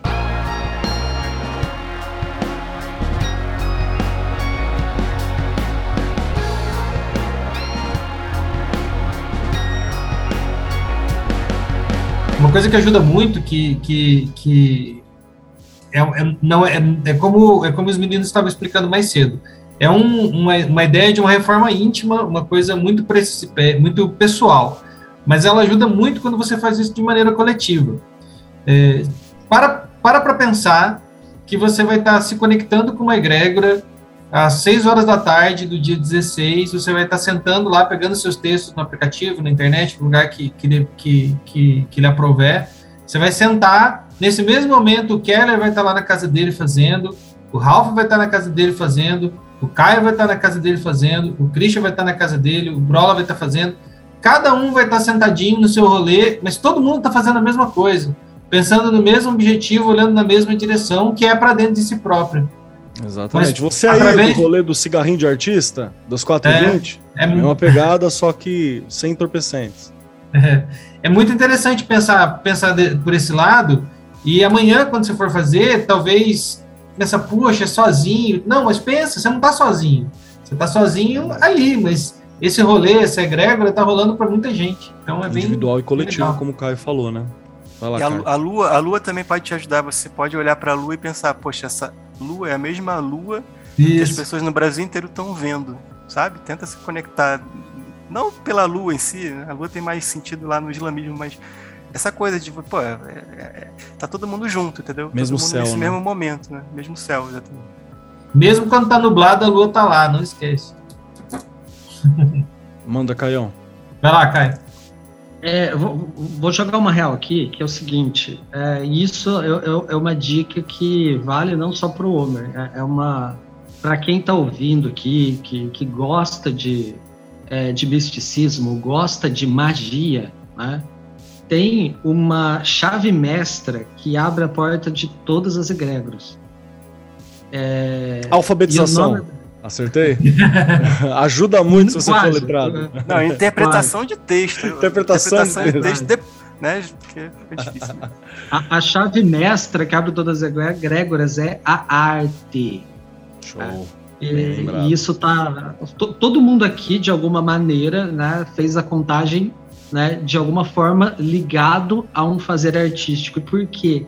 Porque para você fazer arte, você precisa de todos esses é, esses meandros, esses requisitos. Você precisa do compromisso, você precisa do olhar interior, você precisa. É, aquilo que, que, que, o Keller falou, né? Você precisa estar ancorado com a sua verdadeira vontade, senão o que você está fazendo não é arte, né?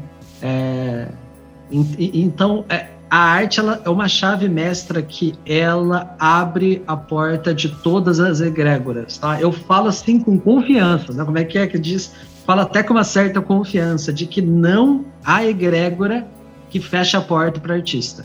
Não há.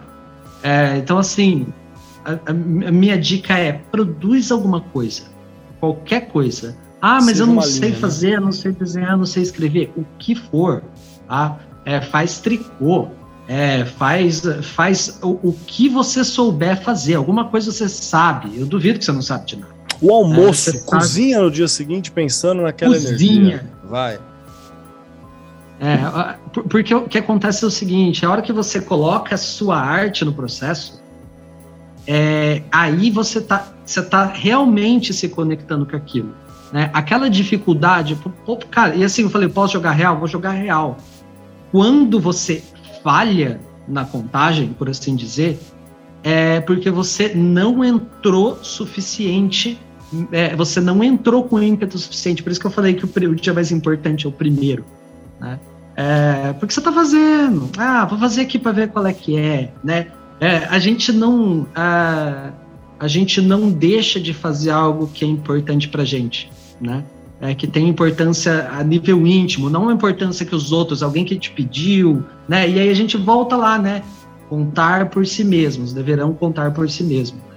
É, então, assim, a, a, dica que eu tenho, né, para é, não só para o Homer, mas para magia no geral, é faça boa arte, né? Já diria o querido Neil Gaiman. Perfeito, se, alguém, se alguém for perguntar se a contagem do Homer funciona, se tarô funciona, aí você responde: uma pintura funciona? Excelente. Olha, cara, eu vou falar uma coisa.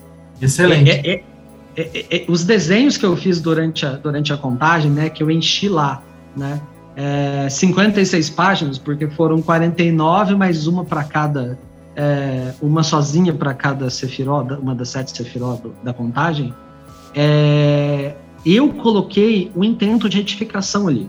Né, então eu fiz os desenhos, é, fiz sigilos com os intentos de retificação, coloquei selos planetários, incensei, ou seja, criei uns talismãs ali. É, como aquilo tem um intento de edificação, eu vou contar a real para vocês. Quando eu pego no livrinho que eu fiz, né? eu sinto. E eu vou falar para você, é, normalmente não é gostoso. Quando eu pego, eu me sinto meio ruim. É, eu tenho que segurar por um tempo, abrir as páginas, folhear, ler os nomes divinos estão ali, eu volto a me sentir bem. Porque aquilo tá com a energia da retificação que eu continuo fazendo e vou continuar fazendo. E nunca vou terminar de fazer. Né? Então ela traz a, porque é, é, é, aquela coisa, a contagem bem feita, todo dia você vai ter algum desconforto. Não vai ter um dia é que você vai falar assim, ah, hoje é só delícia, né? Não, mas te oferece, vai diferente. Não, cara, não tem. Não se engane, né?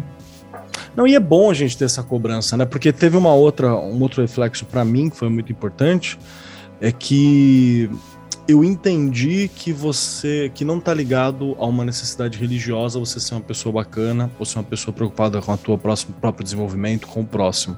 Isso não tá ligado a nenhum princípio religioso. Sabe aquela velha máxima que se você precisa de religião para ser uma pessoa legal, você só tá adestrado? Eu, eu lembro que a primeira vez que eu fiz o, o Homer eu entendi muito disso. Porque era uma tradição, é uma tradição religiosa, é uma tradição filosófica, ela tem todas essas dinâmicas, e ela não necessariamente está conversando com o rolê totalmente cristão que a gente trabalha. Ela é um princípio judaico, ela é um princípio esotérico, trabalhando com o rolê mágico, no sentido da cabala hermética, que é esse que a gente está conversando.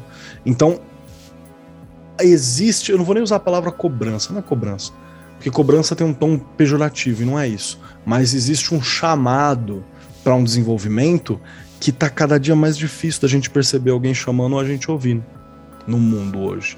Ah, então eu tenho que fazer o, o a Sefirata Haomer para isso. Não, você tem que ser um cara legal. É, é, seja um cara legal, faça coisas bacanas, deixa o Schopenhauer, deixa o mundo menos merda, tá ligado? Se você não puder deixar o mundo menos merda, seja menos merda, que o mundo já vai estar menos merda por, por um acaso. Já ajuda muito. Então tem vários caminhos. Não estamos falando que, o, que, o, que, a, que a Sefirata é um, mas ele é um caminho feito há dois mil e tralalá, três mil anos. 4 mil anos, se a gente for puxar de Moisés, quase 5. Então, é, é, um caminho que ele está muito bem pavimentado, né? Ele é um caminho que ele é muito bem pavimentado, que ele é muito bem compreendido, que ele é feito sempre. Então, é a diferença entre você pegar uma trilha que você está abrindo no, no, mato e você pegar uma autoestrada, né? Uma autoestrada que há, há, há cantos, que há iluminação. Essa é uma diferença. Tem gente que quer deixar a autoestrada mais complicado. Caio Chagas é o cara que vai para a autoestrada fazer mochilão.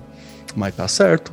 É uma forma de você caminhar por esse caminho, de você participar desse momento. Isso é uma das questões que eu acho bacana. Vamos deixar isso pra galera como, como uma reflexão, né? Rafa, estamos falando bobeira? Não, enquanto você estava falando isso, eu estava me lembrando, você falou, né, que eu já traduzi Rumi também. É, no segundo, Rumi é um poeta sufi-persa do século XIII, tá, para quem não sabe.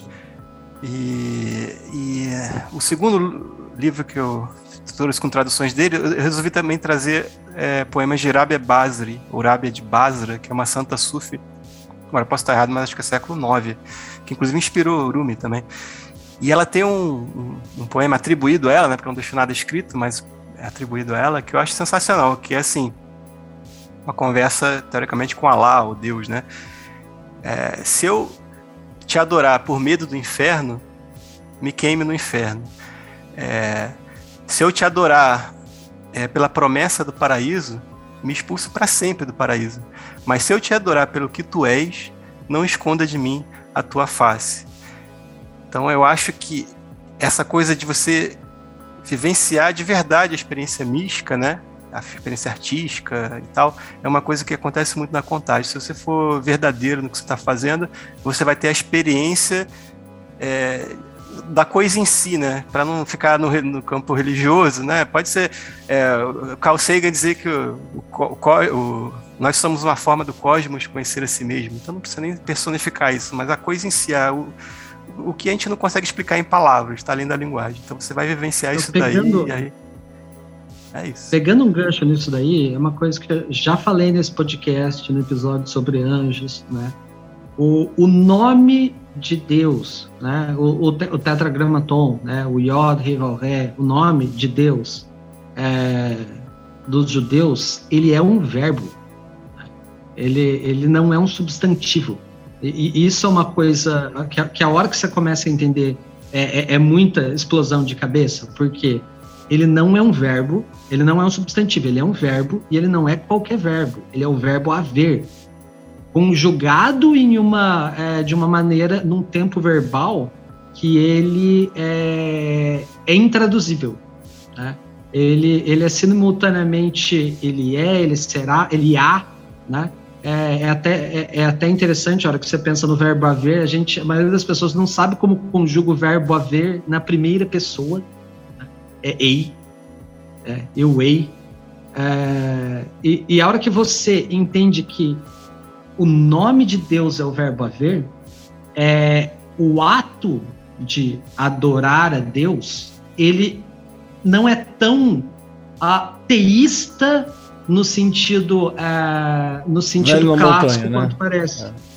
É, é ele, ele, é muito. Uh, ele chega a ser deísta, né? Você está é, prestando a, sua, a reverência à própria existência. Então, a hora, que, a hora que ele fala desse texto, de tipo, se eu te adorar pelo que você é, cara, isso ressoa assim com muita força para mim. Né? Porque você é, está fazendo é, uma adoração à própria existência. Né? É, e não, olha, veja bem, não ao universo. O universo é um substantivo. E aí entra aquelas coisas que são é, trick, né? Que são é, parecem estranhas, né? Do pensamento exotérico judaico é, e, do, e, até do, do, cristão, né, do judaico-cristão como um todo, né, que, que fala sobre idolatria e toda aquela coisa, é, porque você, se você ah, que fala contra, né, o panteísmo e tudo mais, parece uma coisa muito careta, uma coisa muito antipagã, né, é, mas tem umas tem uma nuance é, mística, uma nuance esotérica que muitas vezes fica perdida no discurso né, e fica esvaziada, que é a seguinte: é, o universo é um substantivo.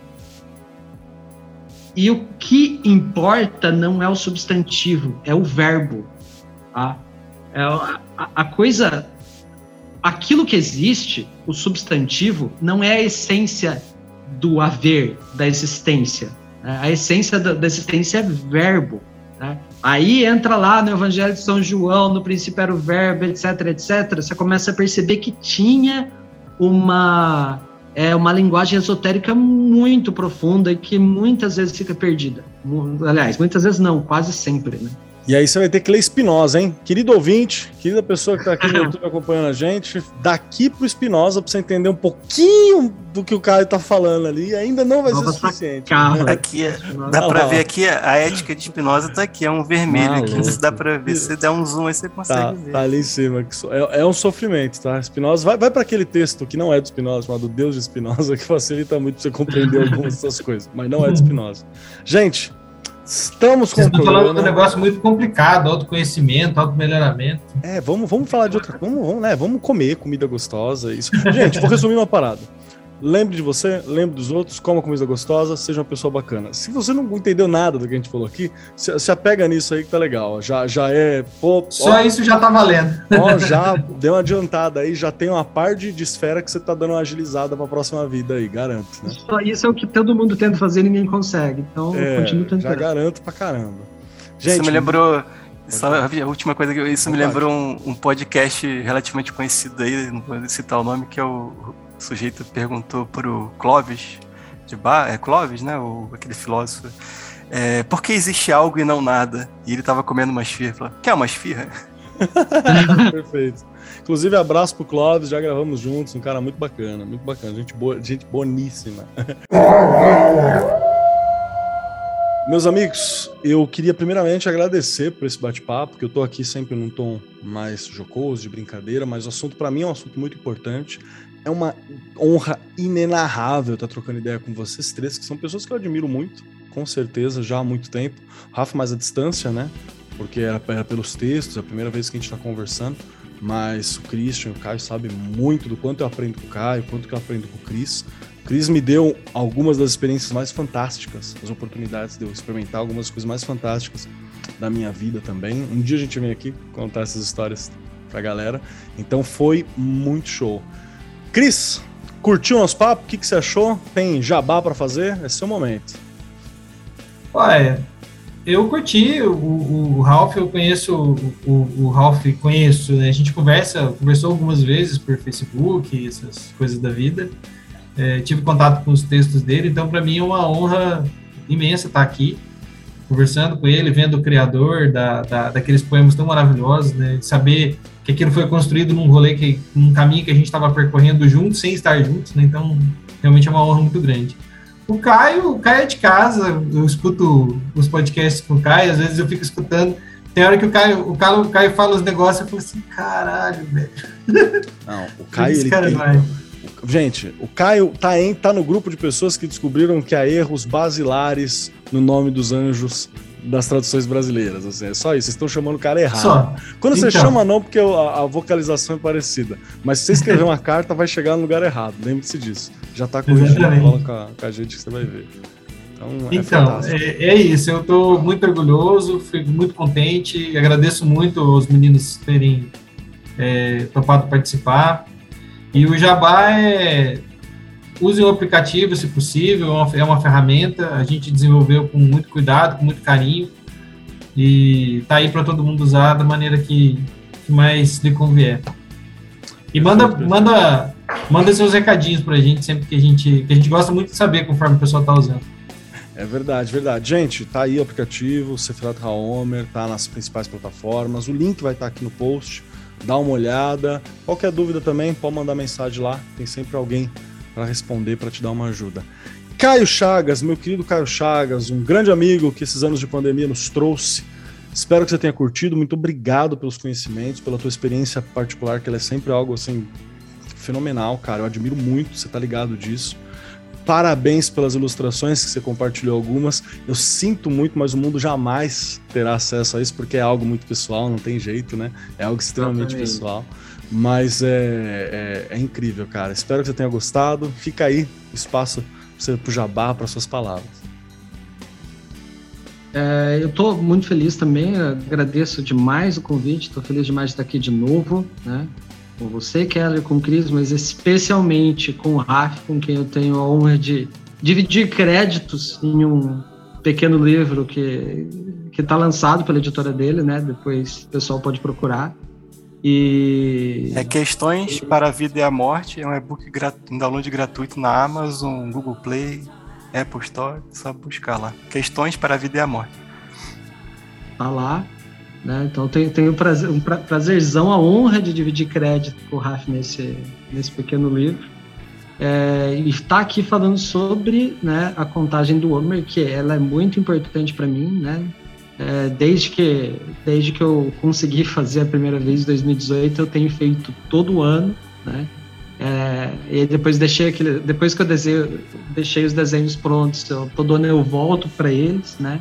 rabisco mais um pouco, adiciono uma coisa ali ali, acaba sendo uma chave, um portal, né, para eu acessar esse Uber ao longo da minha vida. Né? Então, estou muito feliz de estar aqui falando sobre esse assunto tão querido. Perfeito, perfeito. Senhor Rafael Reis, que está aqui conosco. Espero que você tenha gostado. Espero que você tenha curtido bater esse papo. O que, que você achou dessa conversa? E fica aí o tempo para você falar com o nosso público. E fale também, por favor, do livro. Por favor, conte, fale novamente como é que a gente encontra, como é que a gente acha. Né? Primeiro eu queria agradecer o Christian aí pela, pelo aplicativo. Eu tenho usado ele, acho que desde o primeiro ano. Eu sabia que não era de, em 2014 não existia ainda, mas eu, esses anos todos eu tenho usado ele bastante tempo já. Muito obrigado. Inclusive, se você quiser usar qualquer conteúdo aqui do, do, do livro, é, deixar no aplicativo, tem, tem é, já, já deixo a licença aí. Obrigado, Caio te vi lá no Projeto Mayhem já falando, a gente dividiu aí esse livro, Questões para a Vida e a Morte, a gente tem alguns amigos em comum, bom estar tá aqui papeando contigo.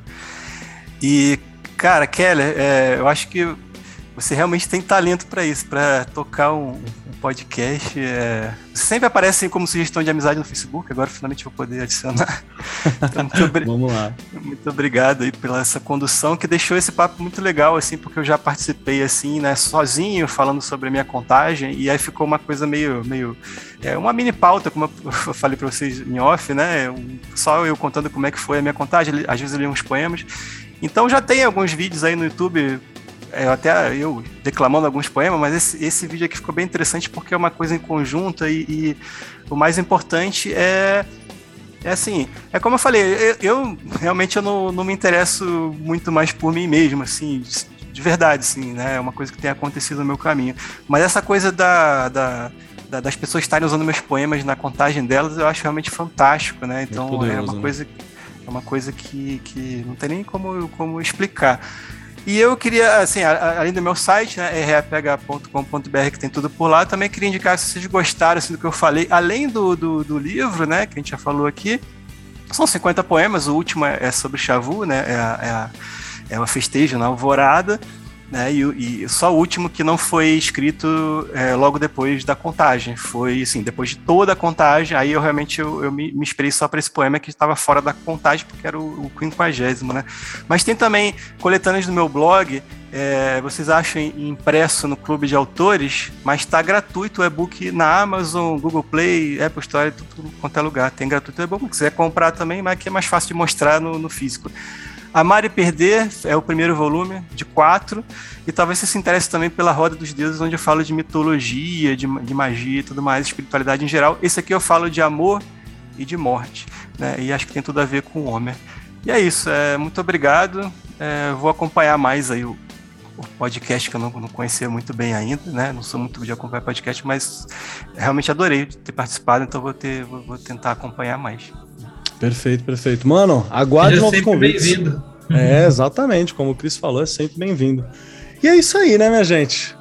No mais, quero dizer uma coisa para você que tá ouvindo a gente ou tá vendo a gente pelo YouTube. Tá vendo pelo YouTube, desculpa, né? A gente não tem uma grande produção, não tem aquelas mesas de madeira gigante, não tem cadeira de 3 mil reais, mas tem muito amor, muito carinho, muita vontade de comunicar aquilo que a gente está passando e a gente também não fala muitas coisas né, erradas ou por aí vai, por aqui. Então, cola com a gente que vale sempre a pena. Curto muito que vocês estejam aqui, que você curtiu, achou legal, vai lá no aplicativo, vá nos livros, dá uma olhada no material do Caio, dá uma olhada nas participações do Caio anterior. Tem um podcast gigantesco falando sobre anjo e escambau, e são três horas cada um. É, é, enorme, você vai sair dali virando suco no chão e quando você abrir a porta do seu armário vai ter um ser de muitos olhos falando não tema, assim. Então, pode ficar em paz que vai ser muito fantástico a experiência. No mais, coloca a gente certo. programas futuros ainda. Oi? Vai estar tá tudo certo se acontecer Vai estar tá tudo certo, é assim mesmo, fica calmo. No mais, coloca a gente que tem muitos outros programas por aqui. Acompanhe o Lupus em Fábula em todas as redes sociais. Acompanhe Pele de Cordeiro, que tem coisa para trás e vai ter coisa para frente. Normalmente, uma pessoa diferente fazendo aqui a, a, a hosteagem. Então, tem vários estilos de hosts distintos. Cada programa é sempre uma nova surpresa. E tamo junto, meus queridos.